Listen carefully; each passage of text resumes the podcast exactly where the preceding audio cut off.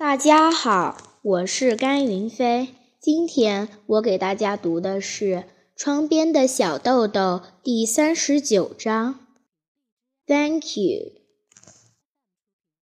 寒假到了，和暑假不同的是，这一次大家没有在学校里举行活动，而是在家里度过的。右田君对大家宣布：“我要到九州的爷爷家里一起过新年。”爱好化学实验的阿泰也兴冲冲地盼望着：“我要和哥哥一起去一个物理研究所参观。”大家也纷纷说着自己的计划，一边道别：“再见，再见。”小豆豆的计划是和爸爸妈妈一起去滑雪。爸爸的朋友。同一乐团的大提琴手兼指挥斋藤秀雄先生，在志贺高原上拥有一所非常棒的房子，所以几乎每年冬天，小豆豆一家都去那里度假。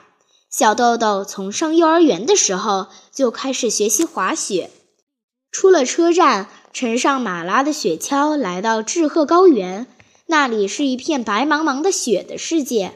那里并没有缆车什么的。滑雪场地上，有时会看到残留的树桩。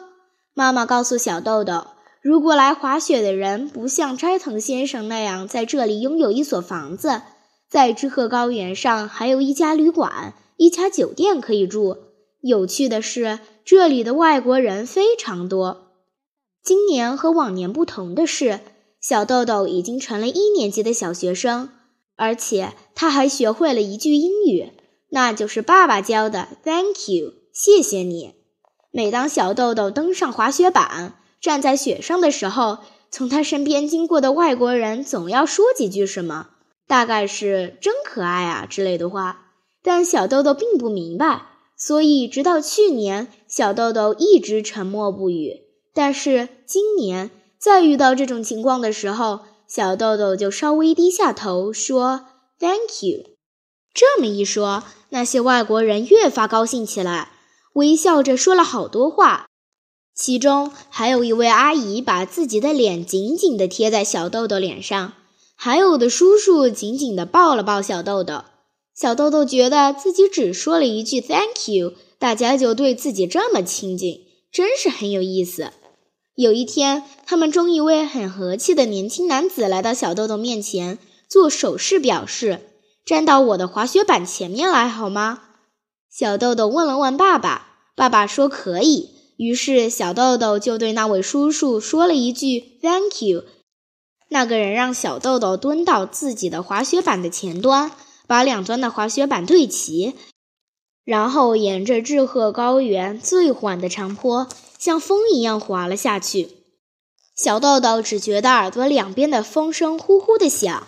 他用两只手抱住膝盖，努力不让自己往前俯冲下去。虽然有点害怕，但非常非常快乐。